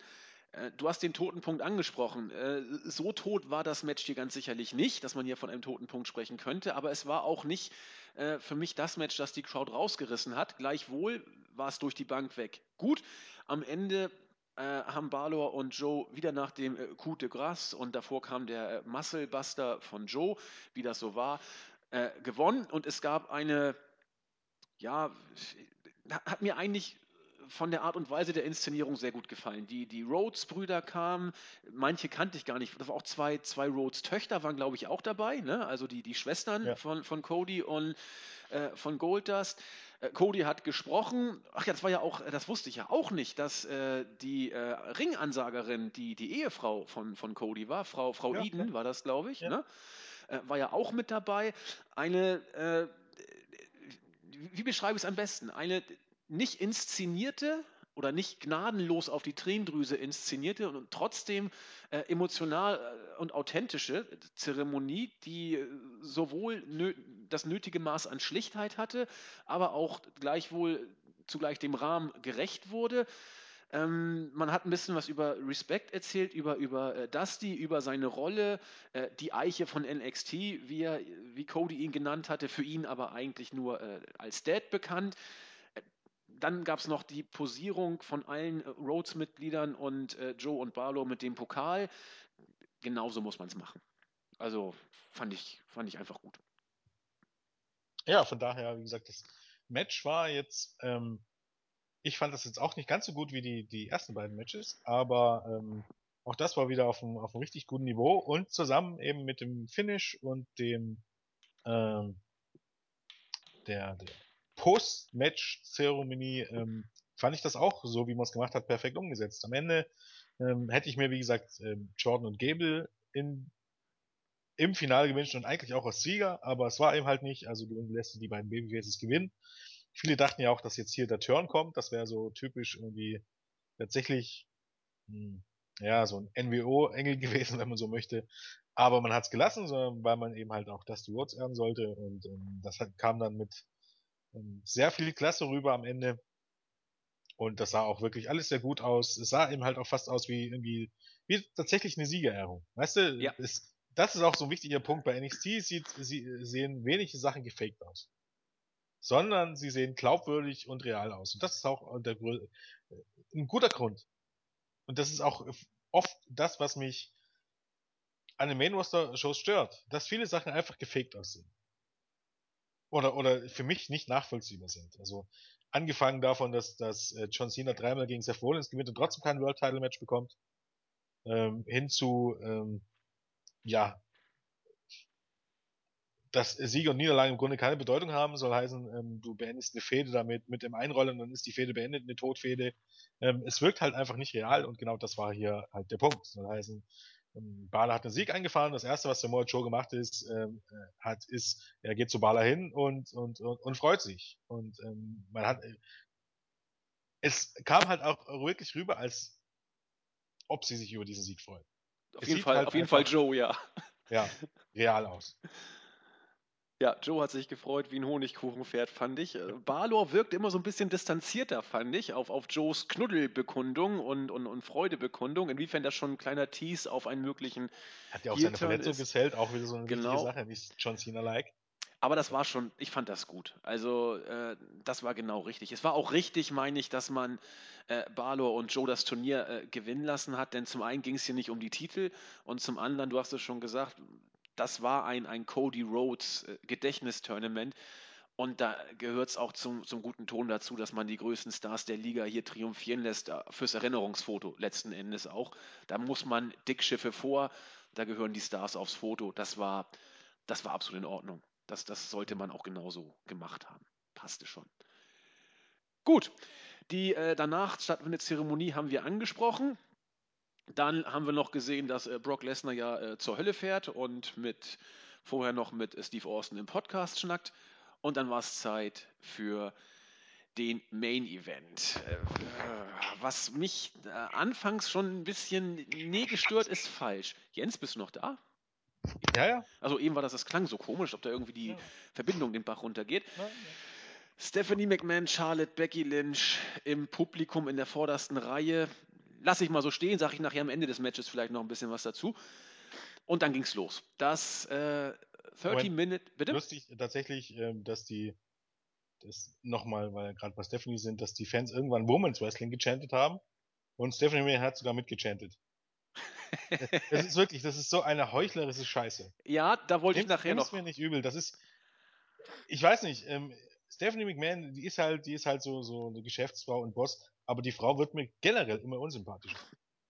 Die Fahne Nicht nur von Wind. ihrer Rolle, sondern, sondern, ja, nicht nur von ihrer Rolle, sondern irgendwie diese Rolle die, die, der Authority-Figure. Also gerade wenn sie, wenn sie hier mitchantet oder so, oder wenn sie hier die Divas Revolution ins Leben ruft, das ist ja auch ein bisschen so die, die Stephanie McMahon im realen Leben als Chefin. Klar. Das ist mir furchtbar unsympathisch. Aber grauenhaft. Während ich bei Hunter immer noch sympathische Züge finde, finde ich Stephanie, boah. Boah, schlimm. Egal, weiter. Egal, weiter. Das 30 Minutes Iron Man oder Iron Woman Match, es wurde als Iron Man, äh, Iron Man Match angekündigt, stand an. Bailey, die Championess, sagten zumindest die deutschen Kommentatoren, äh, Hackel und Böschen. Übrigens, jetzt sage ich es einfach mal kurz, streue ich es ein, haben wieder einen richtig guten Job gemacht. Sie haben sogar von unabhängigen Ligen gesprochen, was sonst bei der Generell, WWE. ja? Bitte? Bleib, bleib ich dabei generell ähm, mehrere Level über, über ähm, Schäfer und Thiele und meiner Meinung nach auch wesentlich besser als die äh, US-Kommentatoren, auch als die NXT-Kommentatoren. Gehe ich mit. Also äh, ich habe ich hab ja nur beides gesehen, äh, Englisch und in Deutsch und ich dachte, was hat Rich Brennan wieder für eine Scheiße von sich gegeben? Ich weiß gar nicht mehr, was es war. Aber das ist unfassbar, was die stellenweise für Müll reden. Das ist, also wirklich, wirklich, die versuchen dann immer so, so historische Fakten und so einen Mist mit reinzubringen und labern aber Mist. La labern aber Scheiße. Ich weiß nicht, ob die absichtlich lügen, ob sie es einfach nicht besser wissen. Es ist, es ist unglaublich. Echt, das ist, da komme ich Brechreiz. Hackel und, und Böschen wirklich ähm, tatsächlich besser. Ja, der Daumen geht nach oben. Ich habe vorher noch SmackDown geguckt. Mir haben sie hier äh, bei diesem Special noch einen kleinen Tick äh, besser wieder gefallen. Allein, dass es überhaupt äh, andere Ligen außer der WWE gibt, finde ich großartig. Sowas. Äh, Okay, das machen sie aber mittlerweile auch bei NXT und so. Die, die im, im englischen. Original? Ja, ja, Okay. tatsächlich. Also Okay. ich glaube beim, beim ähm, sogar Michael Cole bei ähm, beim ja ähm, Special aus Japan hat der glaube auch sogar von von New Japan und so geredet und auch hier ähm, was sie nicht erwähnen ist halt TNA und Honor. Okay. Alles andere erwähnen sie schon. Also sowohl Independent Ligen und insbesondere auch auch äh, mexikanische und japanische Promotions Alles ähm, klar. sagen sie dann auch namentlich. Das ist aber auch noch nicht so lange der Fall, meine ich. Es gab ja nochmal. Och, das hat JBL schon vor Jahren gemacht bei Sin Cara. Okay, gut. Als der debütiert hat, hat er auch schon gesagt, hier. Hat er auch falsche Sachen gesagt, von wegen AAA Take Team Champion, obwohl ähm, der ehemalige Mystico eben damals noch niemals bei AAA war und so ist Quatsch. Aber erzählt haben sie es. Aber das ist halt typisch WWE. Er- Erfundene Fakten, weißt du? Nicht nur bei sich selbst, sondern auch irgendwo anders. Erfundene Fakten, ein schönes Ja. Wort. Ja, ähm, dann ging es auf jeden Fall los. Bailey und Sascha Banks kamen an den Ring. Äh, ja, ich, ich gehe einfach erstmal durchs Match. Ähm, das erst, den ersten Fall hat. Wir- Äh, Wir sollten das, glaub, ich weiß nicht, ja, okay, dann mach, mach, mach, mach, mach kurz. ich, ich mach Er- kurz. Erzähl nur, nur, nur kurz äh, die, die Falls und so, ansonsten sollten wir das nacheinander abarbeiten. Ja, gut, ich, ich mache äh, die Falls. Wie gesagt, das ist der erste Fall nach einem äh, Eye-Poke. Da war sie irgendwie auf dem Ring, hat dem Ringrichter äh, im Seil da die Sicht genommen und dann abgestaubt. Der Bailey-to-Belly-Suplex nach elf Minuten sorgte für den Ausgleich. Dann ein äh, Riesen nach einer Viertelstunde, also ungefähr zur Halbzeit, äh, schmiss Bailey, nachdem sie, äh, schmiss Sascha Banks, nachdem sie Bailey vorher ein paar Mal gegen die Eisentreppen geschleudert hatte, gegen die Ringtreppe, dann gegen den äh, LCD-Bildschirm wurde Bailey auch ausgezählt. Ähm, sie konnte dann aber ein paar Minuten später nach einem Einroller ausgleichen und das große Finale. Äh, Banks Statement wurde gekontert, dann der Armbar von Bailey. Zwei Sekunden vor Schluss gab es dann das 3 zu 2. Bailey hat damit den Titel verteidigt. Das Match war gut. Es war für viele überragend. Ähm, so weit gehe ich nicht. Also ich will auch keine Namen nennen. Eine äh, Kollegin hat geschrieben, und ich kann das auch nachvollziehen, wenn man das so empfunden hat, diese 30 Minuten seien wie im Fluge, Fluge vorbeigegangen und es kam äh, ihr nicht so lange vor. Mir ging es ein bisschen anders und ich bin da vielleicht aber auch anders rangegangen. Für mich war von vornherein so klar, dass Bailey dieses Match gewinnen würde. Und äh, die Frage war dann eben nur, wie, wie man es worken würde. Also die, die Spannung war nicht das, was mich so umgetrieben hat. Ich weiß, also Boovie Stick ist fast durchgedreht vor Begeisterung, als er das Bank-Statement gesehen hat. Äh, es war für mich stellenweise eben doch bemerkbar, dass es ein 30-Minuten-Match war. Natürlich gab es auch einige Botches, meines Erachtens äh, eher auf Seiten von, von Bailey, was nicht schlimm ist. Bei, bei so einem langen Match ist das absolut nachvollziehbar und auch äh, folgerichtig, dass sowas mal passiert, dass nicht jeder Move sitzen kann. Großer Respekt, aber wie die beiden Mädels 30 Minuten lang dieses Match äh, sowohl aufgebaut haben als auch umgesetzt haben, das ist eine unglaubliche Leistung. Ich bin gleichwohl weit davon entfernt, hier von den oftmals ins Spiel gebrachten fünf Sternen. Habe ich Äh, von nie jemandem gehört. ja, Ni- bei- nicht von einer einzigen Person habe ich fünf Sterne gehört. Ich ja, bei uns im Board habe ich das gehört und äh, in der Brian and Vinny Show wurde zwar nicht fünf Sterne gezückt, aber man hat das Match äh, extrem. ich auch einfach gelobt. Dieses Match war awesome. Dieses Match war Dieses sehr gut. Nee, das Match war nicht gut, das war nicht sehr gut, das war eines der besten Matches bei WWE in diesem Jahr. Punkt. Mm, Ja, kannst du Ich- gerne sagen, Ich Jens. kann dir jetzt auch äh, genau erzählen, warum das so war. Na, mach mal. Punkt eins ist, das Einzige, was man sagen könnte, ist, okay, jeder, die meisten haben gewusst, dass Bailey gewinnt. Aber die meisten haben auch gewusst, dass Undertaker zweimal gegen Shawn Michaels gewinnt. Nö. Beim zweiten. hallo, bei WrestleMania! Wer hat denn da geglaubt, vor allen Dingen als Shawn Michaels äh, seine Karriere beendet hat, 2010, dass Shawn Michaels gewinnt? Nee, gut, 2010 wohl nicht. Als 2009 auch nicht. Hm. Also eigentlich, seitdem die Streak gelaufen ist, war ich mir relativ sicher, dass niemand ähm, die Streak bricht, eben bis Brock Lesnar. Aber das ist halt also, das ist ein Argument bis zu einem gewissen Punkt.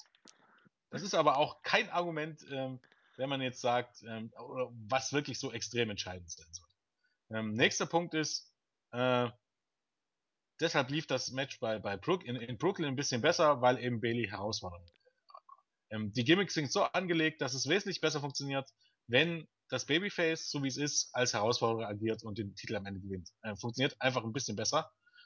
Und ähm, dritte, dritter Punkt, den man anführen konnte, ist ein Iron Man Match, ist ein Iron Man Match. Soll heißen, ein Iron Man Match ist extrem schwer, schwer ähm, zu bucken, aus einem einfachen Grund, weil man meistens weiß, eine Entscheidung fällt eben halt nach 30 oder 60 Minuten.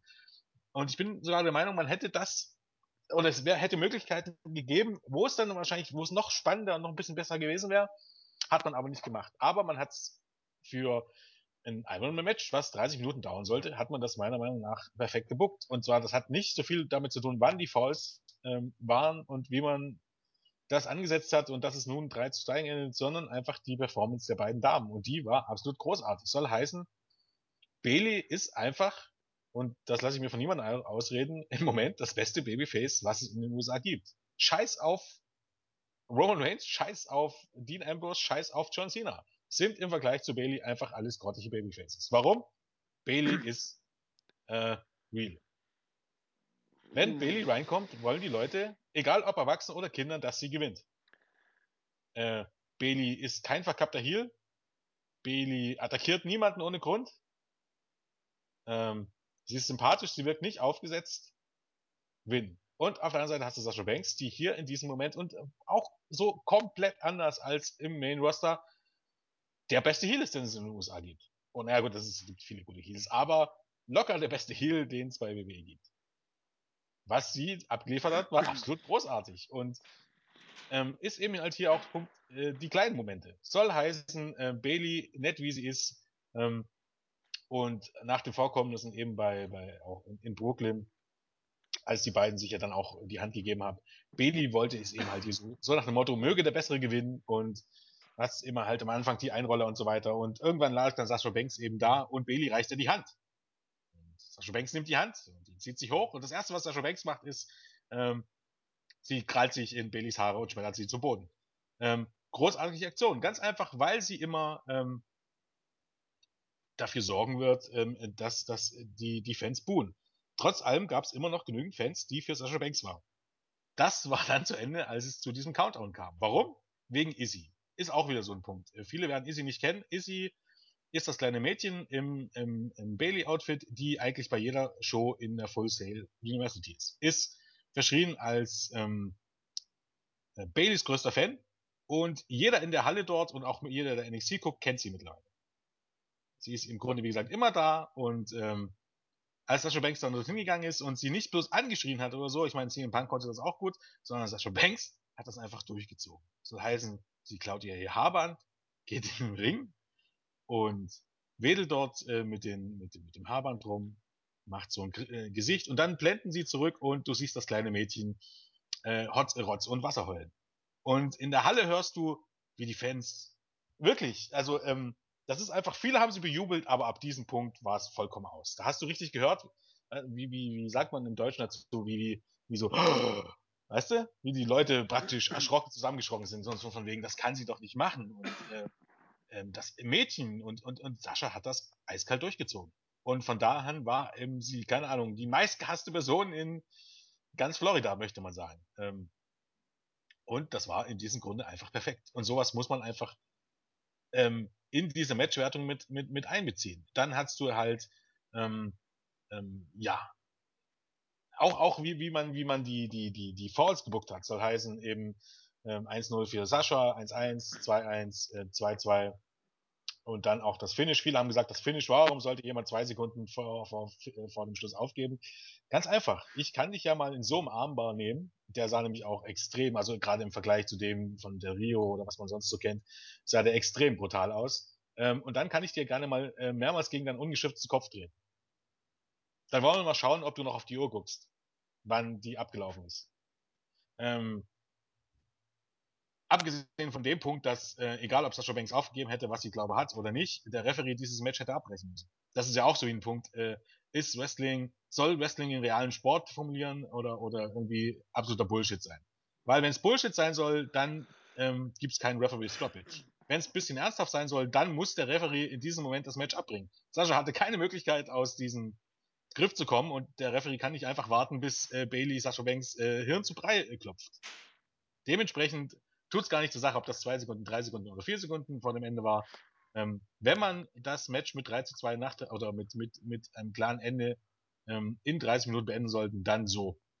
Ähm, ich hätte mir gewünscht, also hätte man mich im Vorfeld gefragt, hätte ich gesagt, okay, lass die 30 Minuten machen und lass das 0-0 ausgehen oder 1-1 ausgehen.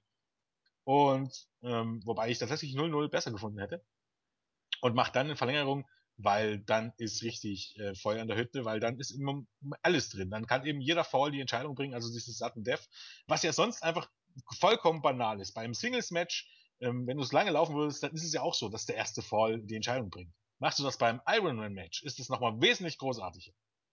Ähm, Gott wären die Fans steil gegangen, wenn das nach 30 Minuten unentschieden gestanden hätte. Und es wäre dann äh, weitergegangen, Sudden Death. Aber so wie es war, war es ihm halt perfekt. Ähm, jetzt könnte man sagen, natürlich, der Move hat jetzt nicht perfekt gesessen, aber das tut es bei den Männern auch nicht. Ähm, und dementsprechend, ich fand eben durch die Konstellation das Match bei in, in Brooklyn noch ein bisschen besser. Aber, aber das hier, insbesondere die, die Leistung von Sasha Banks als Heel, also wirklich ähm, diese Szene mit Izzy, die war so großartig. Und ähm, ich weiß gar nicht, wer hat denn, irgendjemand hat auch gesagt, weil er sich auch so drüber gefreut hat, eben das kleine weinende Mädchen zu sehen und wie Sascha Banks hat, glaub einer gesagt, oh Gott, wir kommen dafür in die Hölle. Und es ist tatsächlich so. Ähm, es ist ja eigentlich traurig, aber es war so herzzerreißend und dementsprechend war es dann am Ende wieder so großartig. Und ähm, ja, keine Ahnung. Deshalb muss man sich das Match einfach angesehen haben. Und ähm, ich sage ganz deutlich, Matches wie Kevin Owens gegen John Cena, keines dieser drei Matches war auch nur im Ansatz oder ja, nur ein Ansatz ist falsch, aber war auch besser als dieses Match hier. auch kein Match, was Cesaro in diesem Jahr gezeigt hat. Weil es geht nicht immer nur um Moves, sondern es geht auch darum, eine Geschichte zu erzählen. Und äh, wenn ich ein Heel bin, geht es auch mal darum, dass die Fans mich hassen und nicht, dass die Fans mich lieben. Auch was, was im Main Roster ja immer ein bisschen ähm, ja, zu, zu, zu kurz kommt. Soll heißen, ähm, Randy Orton macht das gerne mal, dass er Heel ist und sich dann trotzdem von seinen äh, von Fans feiern lässt. Was einfach ihn zum miesen Heel macht, am Ende des Tages. Und ja, Sasha Banks hat eiskalt durchgezogen. Und ähm, hat sich hat's erfolgreich gemanagt im Match, dass eigentlich im Grunde niemand mehr auf ihrer Seite steht. Ja, das kann man alles äh, so stehen lassen, was du gesagt hast. Und gleichwohl kann ich nach wie vor jeden zumindest verstehen, der gesagt hat, dieses Match fand ich gut, fand ich klasse, aber hat mich nicht restlos umgehauen. Äh, wie gesagt, auch ich fand dieses Match, wie gesagt, sehr gut. Ich gehöre zu denen, die es nicht total awesome fanden, nur eben sehr gut, was immer noch eine Eins ist. Ähm, ich habe es eben auch vielleicht ein bisschen anders gesehen als viele, viele andere Wrestling-Experten in Anführungszeichen. Die, die Aktion mit, mit Izzy und, und Sascha war gut. Das, das kann man so bringen. Ähm, hat wohl auch quasi diesen einen Aspekt ausgemacht, der für viele das Match äh, über so eine gewisse Grenze äh, gebracht hat. Ich habe es ein bisschen nüchtern gesehen und dachte, okay, wenn ich jetzt einem kleinen Kind das Haarband klau, macht mich das nicht zum meistgehasstesten Mann der Welt. Ähm, in diesem Fall wurde es bei Sascha als genau diese Aktion äh, Dann muss man aber interpretiert. auf die Reaktion achten. Dann musst du einfach auf die Reaktion achten. Wie wurde Sascha Banks vorher angenommen? Wie hat die Crowd reagiert, als sie das Headband weggenommen hat? Und als sie gerichtet hat, und das hat man deutlich gemerkt, wie Natürlich. Und Natürlich. da war äh, hier dieser, dieser typische Oh mein Gott Moment, soll heißen, das war, ging schon in Richtung, oh Gott, Brock Lesnar hat jetzt den Undertaker besiegt, sondern dass alle Echt? gemacht haben. Und wie hat man danach auf Sascha Banks reagiert? Und dann muss man auch schon nicht mehr die Vorgeschichte mit Easy wissen, dann weiß man einfach, okay, äh, ja, was heißt, da weiß man einfach, okay, ähm, sieht man einfach, ähm, was der Unterschied ist und warum das in diesem Moment wesentlich großartig ist, als einfach nur ein Kind das äh, irgendwas wegzunehmen. Es ist ja das typische äh, Kind den Lolli wegnehmen. Ja, aber genau. Ich verstehe nur nicht oder ich habe nur nicht verstanden, warum das äh, so als ein Kapitalverbrechen interpretiert wurde. Äh, der arm Izzy das äh, Das ist der große. Unterschied. Das ist der große Unterschied, warum man eben sich im Grunde die NXT wirklich angucken muss. Naja. Du kannst dir ein WWE Pay-Per-View angucken und sowas wirst du dort nicht finden. Nein, das stimmt. Naja, und genau das ist der Grund, warum doch Wrestling großartig ist. Weil ich mir das jede Woche angucken kann, weil man mir Geschichten erzählt und weil dann Dinge, die beim Pay-Per-View verbessern, vielleicht dann auch, am, dass ich dann beim Pay-Per-View sage, okay, alles, was ich vorher gesehen habe, macht jetzt plötzlich einen Sinn. Bei WWE in Main Roster ist das vollkommen unwichtig. Ich kann mir die Weeklies angucken oder auch nicht. Ich kann mir zu jedem Zeitpunkt im Jahr das Match Kevin Owens gegen, gegen äh, äh, Cesaro oder Kevin Owens gegen John Cena angucken. Es macht keinen Unterschied. Es macht keinen Unterschied, weil nichts, was davor passiert ist, beziehungsweise nichts, was mir, man mir im, im Match nicht 80.000 Mal erklärt hat, werde ich nur verstehen, nur weil ich diesen Pay-Per-View gucke. Und genau das ist der Unterschied zu NXT. Bei NXT äh, oder auch, auch zum Beispiel Lucha Underground, ich gucke mir das jede Woche an und am Ende gibt es irgendwann ein Bild. Soll heißen, ich werde dafür belohnt, dass ich, ähm, dass ich mir die Shows angucke. Ich werde dafür belohnt, dass ich mir die Shows aufmerksam angucke. Und im Main Roster ist einfach dafür, in den meisten Fällen werde ich dafür bestraft, dass ich aufmerksam zugucke. Und das Das- ist der große Unterschied. Und natürlich könnte man jetzt sagen, okay, ich habe jetzt nur das Takeover-Special gesehen und deshalb habe ich vielleicht nicht erkannt, warum das so großartig war. Und genau das ist der Grund. Und deshalb kann ich dir jetzt sagen, ja, siehst du, würdest du mal in NXT gucken. Äh, Und genau das Ja. würde nämlich passieren. Ähm, ich könnte jetzt niemandem sagen, dass er sich Raw angucken soll. Raw ist eigentlich jede Woche eine vollkommen unbedeutende Show. Es macht nicht wirklich großartig Spaß, mir das anzugucken. Es ist nicht wirklich großartig zu unterha äh, unterhaltsam. Und am Ende des Tages hat es für mich keinen Mehrwert. Wenn ich mir jetzt nur die Pay-Per-Views angucken würde, wäre ich absolut fein damit. Es hat, hat keinen Mehrwert, mir die, mir die, mir die Raw-Shows anzugucken, um zu sagen, am Ende wird dadurch der Pay-Per-View besser oder am Ende kann ich die Story nicht mehr nachverfolgen oder irgendwie so ein Quatsch. Ist alles einfach nicht der Fall. Selbst ja. wenn 45 Minuten NXT nicht immer gut sind, spätestens beim Special habe ich was davon. Aber jetzt ja. tun wir mal so, als hätte ich alle NXT-Shows geguckt und wüsste, dass Izzy so eine Art äh, nicht nur Fan, sondern fast eine Art Herzensmaskottchen für Bailey ist, sozusagen. Dann gehe ich mit diesem Vorwissen in den Pay-Per-View oder in den äh, Special-Event äh, Respekt rein und sehe, dass Sascha Banks äh, dieser armen kleinen Person das Haarband klaut. Äh, ja, äh, warum ist das jetzt so schlimm? Also ich, ich verstehe es einfach nicht. Also, also ich finde es ja gut, dass das also, so äh, klickt. Na, ich weiß nicht, weil das ist so ein bisschen, das ist, am Ende des Tages ist das so ein bisschen jetzt eine Grundsatzdiskussion. Genau. Warum ist das so, ja, warum ist das so schlimm? Warum ist es so schlimm, dir im Nachrichten anzugucken, wie kleine Kinder oder keine Ahnung, wie, wie du, wie Flüchtlinge weggehen? Warum ist das so schlimm? Weil es da um Existenzen geht. Und nicht, wenn man einem kleinen Kind ein Wrestling ist eine Geschichte. Das soll heißen, es geht darum, das ist genau der Punkt, auch wieder so ein Punkt, was im Roster nicht der Fall ist. Wrestling ist eine Geschichte. Du sollst dich um die Charaktere, die dort eine Rolle spielen, sollst du dich kümmern. Das soll heißen, die Heels sollst du scheiße finden, oder egal wem, ist heutzutage ist auch egal, ob Heels oder nicht Heels, und die Babyfaces sollst du gut finden. Und du willst, dass die Babyfaces gewinnen, und du willst, dass die Heels bestraft werden. Mhm. Und die Charaktere soll heißen, wenn du Bailey kennst, wenn du die Kleine kennst, dann ist es bei den größten Teil der meisten Leute, die das gesehen haben, ist es einfach so, du magst sie. Und du magst einfach nicht, wenn jemand, den du magst, wenn er heult oder wenn, wenn, wenn ihm irgendwas Schlechtes passiert. Das ist wohl richtig. Ja, und das ist ja bei Filmen und so weiter auch nicht anders. Ein guter Film ist einfach nicht, wenn es überall knallt und macht und tut und, und denkt und wenn da der Rock mitspielt, sondern ein guter Film ist einfach, wenn du wirklich so drin bist, ähm, dass du wirklich wissen willst, wie es weitergeht. Oder dass du, dass du, wenn, ähm, wenn irgendwie eine, eine Seriencharakter stirbt, dass du, keine Ahnung, ich will jetzt nicht sagen, Tränen sie verdrückst, aber dass du für den Moment, zumindest wo du es guckst, für den Moment, wo du es traurig bist, äh, dass du traurig bist. Das verstehe ich auch alles. Dann, jetzt. Ja, und genau das ist hier der Fall. Das ist ein Paradebeispiel für, für, für, für ähm, gutes TV, gutes Storytelling, ähm, gutes Geschichtenerzählen. Na gut, ich lasse das mal so stehen. Ich bleibe noch nach wie vor dabei. Hätte sie, was ich. Egal.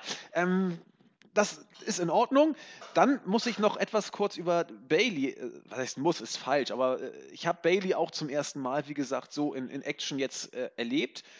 Und äh, ich habe ganz oft gehört, auch von dir heute, Bailey ist zurzeit das beste Babyface, das es äh, zumindest innerhalb der WWE, egal ob Main Roster, NXT oder Mann oder Frau, gibt. Äh, ja, also ich muss sie wohl öfter noch sehen, vielleicht kommt das noch.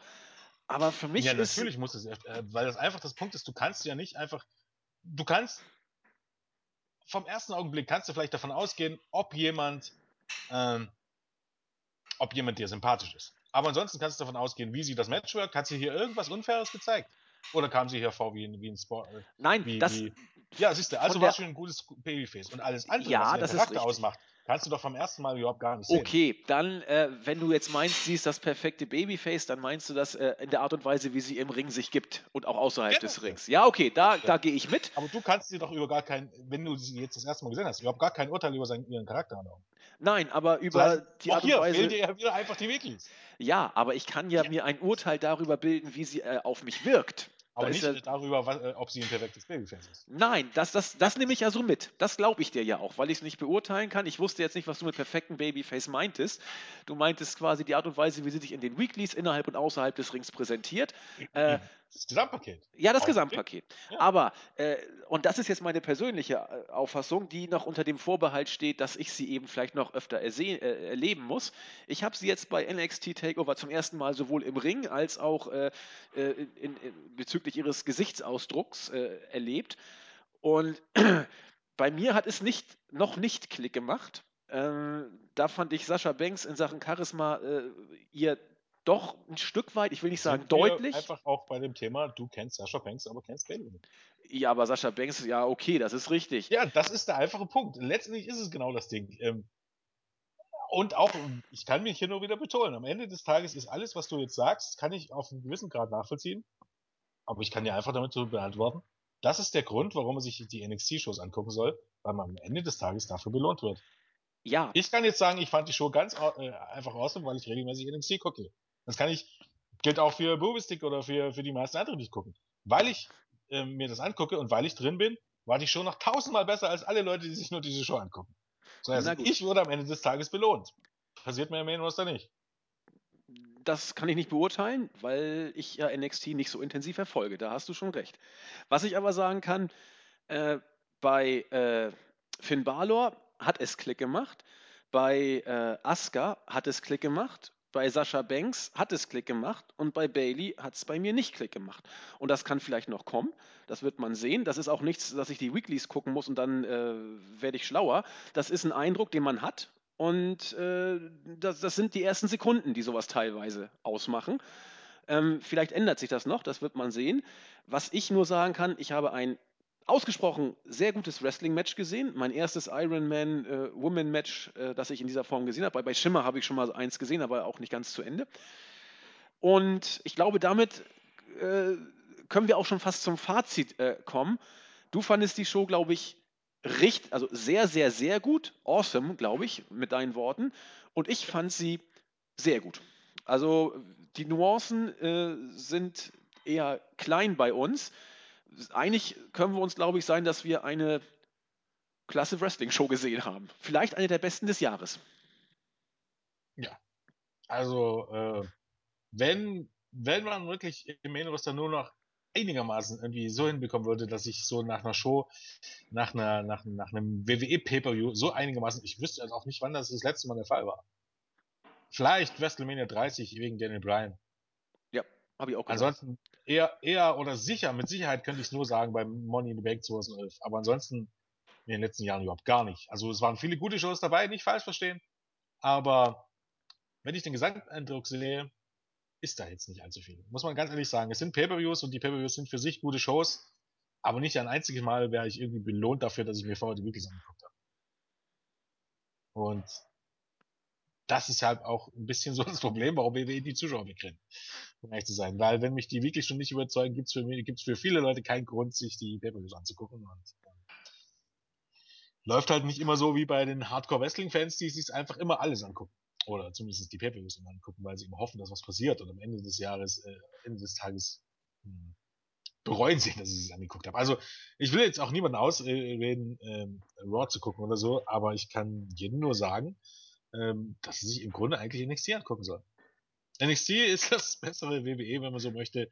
Und es ist ja einfach, es ist jetzt auch nicht so sonderlich schwer. Ähm, wenn, wenn du die ganzen NXT-Leute, die du jetzt hier hast, ähm, wenn du die hochholst, ob die jetzt dort äh, gepusht werden oder nicht gepusht werden, nach einem halben Jahr haben die ähm, im Main Roster bei den, bei den, bei den, bei den Mainstream-Fans ihren Platz sicher und alle bejubeln die oder viele bejubeln die. Soll heißen, man zieht es dem Ganzen ja nur vor. Also von daher. Ja, okay. Das ist, glaube ich, ein sehr guter gemeinsamer Nenner, auf den wir uns zum Schluss auf jeden Fall einigen können. In diesem Sinne, wenn ihr von dieser Show absolut geflasht wart, der Jens ist euer Mann. Wenn ihr sagt, die Show war gut, sehr gut, aber dann bin ich euer Mann. Und wenn ihr sagt, die Show war scheiße, dann ist keiner von uns euer Mann, denn dafür war sie einfach äh, viel zu gut. In diesem Sinne, wir wünschen euch noch, äh, was auch immer vor euch liegt, eine schöne Woche. Wir hören uns in welcher Version auch immer zur Raw Review. Und ach doch, grüßen. Ich wollte eine bestimmte Person grüßen. Äh, die Userin Kerstin wollte ich grüßen. Und nee, die anderen Kollegen grüße ich bei der Raw Review. Das waren nämlich Kommentare zu Raw. Jens, dein Schluss- oder Grußwort? Äh, äh. äh jetzt bin ich überrascht. Ich weiß nicht, ob ich irgendjemand grüßen sollte. Ich grüße den Nexus, der gerade im Urlaub ist und das wahrscheinlich nicht hört.